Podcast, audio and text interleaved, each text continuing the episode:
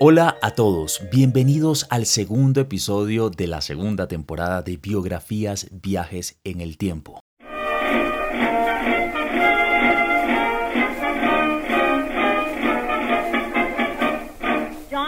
El día de hoy les traigo a un invitado muy especial, como siempre. Les traigo a un atleta, uno de los más importantes de toda la historia norteamericana, uno de los más representativos, un atleta que logró romper récords en un día, en una hora, y lo hizo como nadie nunca lo había hecho hasta ese momento. Hoy vamos a hablar de Jesse Owens.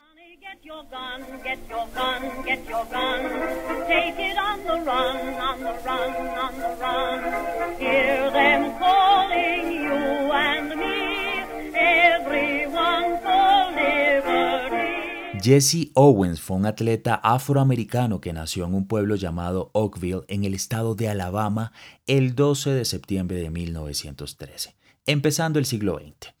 Este hombre tuvo nueve hermanos, en su gran mayoría fueron hombres, y él fue el último de la familia, el menor. Su padre se llamaba Henry Owens y su madre Mary Fitzgerald. En su infancia, Jesse, siendo un nieto de esclavos, trabajaba recogiendo algodón con sus padres, con todos sus hermanos, pero en el marco de la gran migración afroamericana que recordemos fue entre el año 1915 y 1939, toda su familia se trasladó a Cleveland. En esta época, la familia de Owens no fue la única que se movió. Recordemos que la migración fue masiva. Alrededor de 6 millones de afroamericanos provenientes del sur de Estados Unidos decidieron mudarse al norte y también al oeste, debido a las condiciones de racismo y la persecución que sufría la población negra en esta región del país. Pero vamos a entender mejor por qué la migración norteamericana se dio principalmente hacia el norte y hacia el oeste de Estados Unidos. Empezamos con la llegada de la Primera Guerra Mundial. Resulta que en el año 1914 los estados del norte experimentaron un auge en la industria de la guerra. Cuando el país empezó a participar propiamente en esa guerra, los hombres blancos partieron a la lucha, se fueron a pelear. Entonces la industria comenzó a vivir una grave escasez de mano de obra. ¿Qué pasaba en ese momento? Que existía también un profundo rechazo a la inmigración y existía una legislación totalmente restrictiva que limitaba la afluencia de personas procedentes de Europa Central y Oriental. Así que las empresas tuvieron que recurrir a la mano de obra negra, que estaba principalmente disponible en los estados del sur. Eso uno. Dos, el desarrollo del sistema ferroviario estadounidense a principios del siglo XX fue un elemento fundamental para dibujar la forma en que se dio la migración. Pasaba que el sistema ferroviario se convirtió también en una fuente de abundante trabajo para las poblaciones negras y la forma en que se había estructurado la línea de recorridos de este sistema ferroviario también determinó la forma en que se iban a mover las poblaciones negras que trabajaban en el sistema y lo usaban para moverse.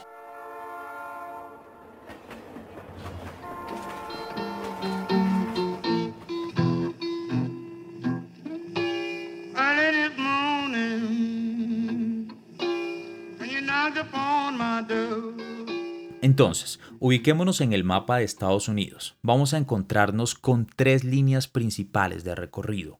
Las que partían desde Georgia, Florida, estas líneas iban a acabar, a terminar en Boston, en Nueva York, en Filadelfia. Tenemos otras líneas que partían, por ejemplo, de Alabama, de Tennessee, de Mississippi. Estas líneas iban a parar principalmente en Cleveland, en Detroit, en Pittsburgh, en Chicago. Y tenemos por último las líneas que partían de Luisiana, de Arkansas, de Texas. Estas líneas iban a parar hacia el norte, en San Luis y Minneapolis, y hacia el oeste se iban a Los Ángeles, a San Francisco. Entonces toda esta migración se dio en función de la disponibilidad de trenes en el sistema ferroviario.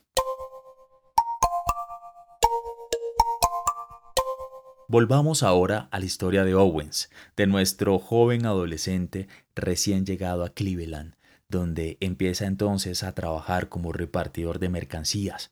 Empieza también a ser estibador de vagones de carga como, como era común, según lo que acabamos de hablar, y hasta llegó a ser ayudante de un zapatero. Y todo esto no fue impedimento para que él hiciera algo que debo resaltar con total admiración, y es estudiar. A pesar de que Jesse Owens era una persona afroamericana en un contexto totalmente racista que le restaba valor a las personas de raza negra, él decidió estudiar. Nuestro atleta hacía parte del Fairmont High School, un lugar que le daría a Jesse dos personas totalmente importantes y relevantes para determinar el curso de su vida. La primera persona fue el profesor Charles Riley, quien llevó a Jesse a interesarse por el atletismo, y no solamente despertó el interés en el joven, sino que también le dio la oportunidad de poder practicarlo, porque Jesse trabajaba y estudiaba. Entonces le tocaba entrenar en horarios distintos a los que entrenaban sus compañeros. Otra persona que fue muy importante fue Minnie Ruth Solomon. Esta mujer es quien sería más adelante, dentro de varios años, la esposa de Jesse. Y todo esto está pasando cuando él tenía apenas 15 años. Desde esta época, estando apenas en sus primeros años, Jesse empieza a destacar como atleta.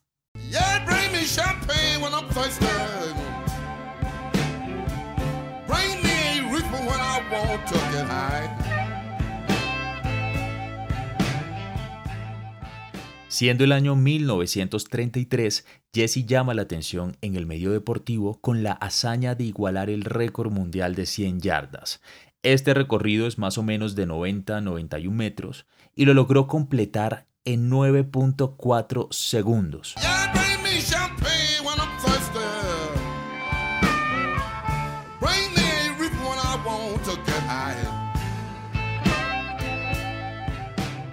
Estando ya en la mitad de los años 30, Owens es parte de la Universidad de Ohio, y aunque era un atleta evidentemente único y especial, el racismo institucionalizado de la época le arrebataba todo el mérito y todo el valor, solo por su color de piel. A tal punto era la cosa que aun cuando ganó para la universidad más de ocho reconocimientos por su desempeño, no fue acreedor de una beca estudiantil como si lo fueron algunos de sus compañeros. En cambio, a él le tocó seguir trabajando en sus tiempos libres para poder costearse la educación. Owens no paraba y nuestro protagonista hoy es nuestro protagonista porque tenía objetivos claros y definidos y él iba por ellos. Él no se quedó lamentando su situación y en cambio siguió trabajando duro para ser el mejor. Ese trabajo lo llevó a un día que pasó a la historia, el 25 de mayo del año 1935, Jesse Owens tuvo una actuación memorable.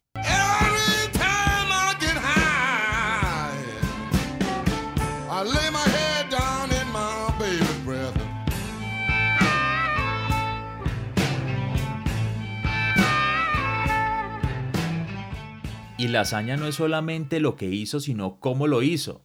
Porque escuchen bien el cuento. Resulta que él siendo un muchacho, estaba compartiendo con sus compañeros de equipo y tuvo un accidente. Se cayó por las escaleras y se lesionó la espalda. Esa lesión no fue impedimento para que él no solo no se retirara de la competencia, sino que además logró pulverizar, y lo digo literalmente según la descripción de los periódicos de la época, tres récords mundiales. El primero fue el récord en los 200 metros lisos el segundo en los 200 metros vallas y el tercero en salto de longitud. Él no solamente arrasó con estos tres, sino que también igualó el récord de los 100 metros lisos. Todo esto claramente fue el resultado de mucho trabajo y de mucha dedicación, pero también se convirtió en el camino para que nuestro campeón llegara al evento que lo catapultaría directamente a los libros de historia. Y llegamos entonces al momento cumbre en la vida de nuestro protagonista, ese momento que le dio la inmortalidad en el mundo deportivo, los Juegos Olímpicos de Alemania 1936.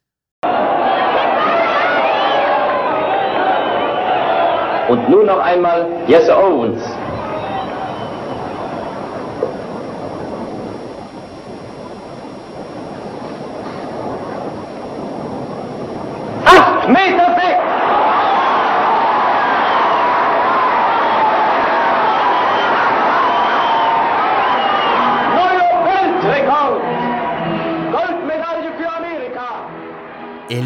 Entonces llegó. Agosto de 1936 se inauguran los Juegos Olímpicos de Berlín. Pero vengan, les cuento bien la historia, desde el principio. Resulta que en ese momento Estados Unidos y Alemania seguían manteniendo relaciones económicas y diplomáticas, y aunque Roosevelt, que era el presidente de, Norteamérica en ese entonces, quería seguir manteniendo esa buena relación con ese país, un grupo norteamericano de opositores al régimen antisemita nazi instó a los deportistas para que levantaran la voz en contra de lo que hacía el gobierno anfitrión. En ese momento, Owens, que nunca fue un apoderado representante de la causa afro, hizo una tímida pronunciación diciendo que si existía discriminación a las minorías en Alemania, Estados Unidos debía retirarse. Sin embargo, la asistencia al encuentro deportivo se mantuvo y los deportistas fueron instruidos para asistir y representar a su país.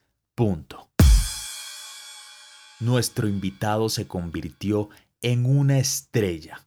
Ese atleta afroamericano estaba brillando. Durante el evento ganó cuatro medallas de oro. Como era de esperarse, Hitler no reconoció al ganador afroamericano por ganar sus medallas, aun cuando era tradición que el mandatario del país anfitrión felicitara personalmente al ganador. Adolf Hitler declaró que no dejaría nunca que alguien lo fotografiara estrechando la mano de un negro. De hecho, el Führer ni siquiera aplaudió las victorias de Owens. Y es que sus teorías, la teoría de la raza aria, de esa raza superior, de esa raza más fuerte, estaba quedando simplemente en ridículo. Por otro lado, la multitud de alemanes y el público en general estaba totalmente enloquecido, mientras Hitler estaba mordiéndose la lengua por dentro y revolcándose de la rabia, el público estaba enardecido y totalmente emocionado. A pesar del adoctrinamiento que tenía el pueblo alemán, logró despertar Jesse Owens en toda esa gente un fervor y una emoción y una alegría y una locura y una histeria, todo por sus habilidades físicas las habilidades de ese atleta afroamericano que definitivamente para todo el mundo eran inigualables. De hecho, en el salto de longitud hubo un deportista alemán, contrincante de Owens, que supo leer el significado de la victoria de un afroamericano. Su nombre era Lutz Long. Resulta que este atleta tomó del brazo a Owens cuando estaba recibiendo la medalla, después de haberla recibido, y juntos caminaron por todo el estadio. Estoy muy contento de haber ganado los tres eventos del juego aquí en Berlín. Es la primera vez desde 1924, casi dos años atrás, estoy muy orgulloso de haber ganado. Maravillosa competencia, estadio, espectadores. Los días han sido muy agradables y la gente aquí en Alemania ha sido muy buena conmigo. Estoy muy alegre de mostrar mi talento aquí. Gracias. Y llega el momento de compartir el dato curioso. Resulta que la fama de este joven atleta en los Juegos Olímpicos llamó la atención de Adi Dassler. En ese momento, tal vez Adi Dassler no era muy reconocido, pero este hombre es quien sería más adelante el fundador de la marca Adidas, la marca que hoy en día nosotros conocemos como una de las mejores marcas a nivel mundial en ropa deportiva. El punto es que Dassler visitó a Owens en la Villa de los Deportistas y lo convenció de usar uno de sus zapatos para correr, uno de sus zapatos especiales deportivos. En ese momento la empresa se llamaba diferente, tenía un nombre en alemán que llevaba su apellido, y esta empresa pertenecía a Adi y a su hermano. Más adelante esta empresa se va a dividir y se va a convertir en Adidas y también en Puma. Pero bueno, enfoquémonos en nuestro atleta. En esta época, como hoy en día, los patrocinios eran demasiado populares y los influencers de la época, para las marcas deportivas nacientes, eran los atletas más populares y Jesse Owens estaba siendo patrocinado por Adi Dassler. Este hecho es significativo porque se convirtió en el primer patrocinio para un atleta afroamericano.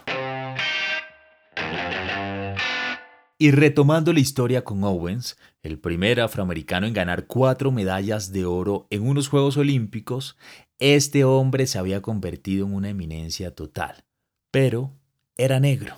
Terminados los Juegos en Berlín, se anuncia que el equipo de atletismo americano iría de gira por toda Europa, con la intención de aprovechar el éxito del equipo y en especial el histórico éxito de Jesse para recoger fondos destinados a la Unión Atlética Amateur, una de las organizaciones deportivas más importantes en los Estados Unidos. Esta organización fue fundada en el año 1888, pero repito, nuestro atleta estrella era negro, y eso le restaba tanto que sus condiciones en la gira, a diferencia de la de sus compañeros, eran precarias. Tuvo malos alojamientos, poca comida, jornadas largas de trabajo con poco descanso, y esto rebosó la copa de la estrella, así que Jesse cruzó el Atlántico y se regresó a Norteamérica. Por ese acto, lo sacaron de la Unión Atlética Amateur, le quitaron el título de atleta y después de esa gloria majestuosa, Owens se quedó sin la posibilidad de participar en eventos deportivos oficiales.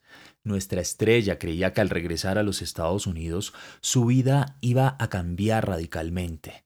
Inocentemente creyó que los días de esfuerzo por fin valdrían la pena. Pensó que al llegar podría aprovechar su fama y su triunfo para tener las mejores ofertas de patrocinio y, ¿por qué no?, para convertirse en una estrella tal vez de cine, como le había pasado a muchos atletas exitosos, pero claro, blancos. Lamentablemente en un mundo lleno de racismo y discriminación estúpida, él no pudo disfrutar lo que se había ganado. Casi ni pudo encontrar un hotel que lo hospedara la primera noche que llegó a Estados Unidos, porque ningún hotel quería hospedar a personas afro.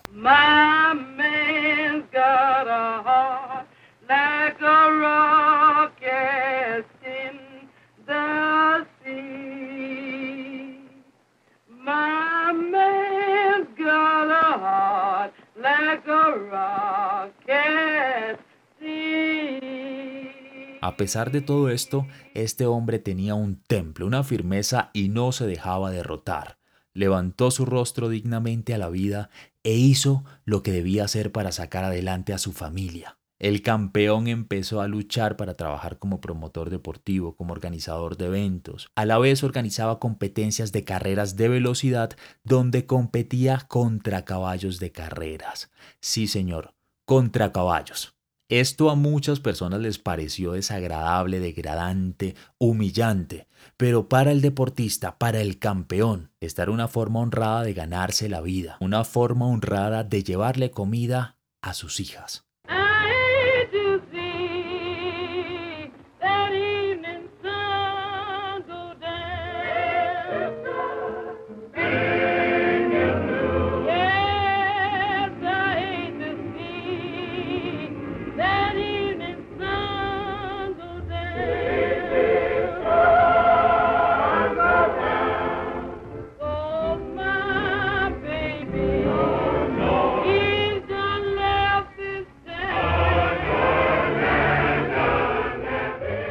Y es que de verdad la actitud de nuestro invitado era admirable. Él no se quedaba quieto. Resulta que decidió probar en algún momento también suerte en los negocios y compró una lavandería. Tenía su propio negocio pero sus esfuerzos tal vez no fueron suficientes porque terminó teniendo problemas con el pago de los impuestos y al final cayó en bancarrota. Durante muchos años el nombre de Jesse Owens se apagó fue totalmente olvidado y no se escuchó más de él hasta mediados de los años 50, cuando el gobierno de Eisenhower, el presidente de Estados Unidos en ese momento, en la búsqueda de mejorar la imagen de Estados Unidos en el mundo, lo nombró embajador de la buena voluntad. Esto lo revivió lo convirtió de nuevo en una figura representativa, que después de mucho tiempo empezó a recibir lo que se le había negado.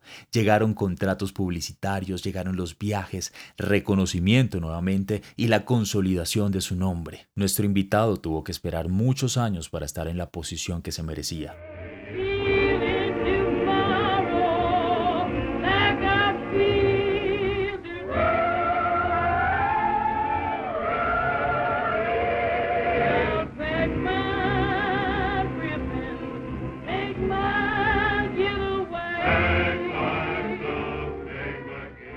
Al pasar el tiempo, el campeón olímpico se convirtió en un fumador empedernido, vicio normal para la época, pero un vicio que le terminó quitando la vida. Owens murió a los 66 años en Tucson, Arizona, el 31 de marzo de 1980 como víctima de un cáncer de pulmón. Sus restos reposan hoy en el cementerio de Oakwoods en Chicago.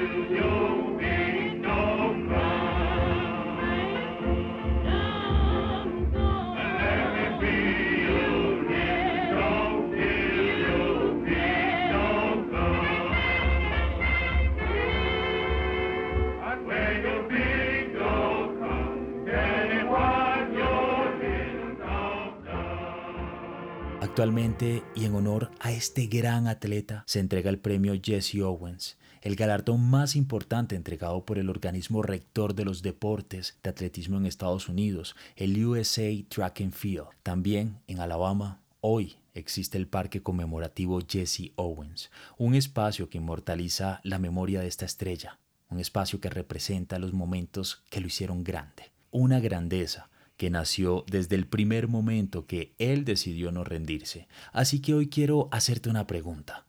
¿Has estado tal vez pensando en rendirte con eso que tanto deseas, que tanto quieres, que tanto anhelas? Después de conocer esta historia llena de gallardía, caídas, persistencia, entrega y confianza en sí mismo, quiero invitarte a continuar, a que te pongas bien los zapatos, te ajustes los cordones y corras tu carrera para llegar a tu meta.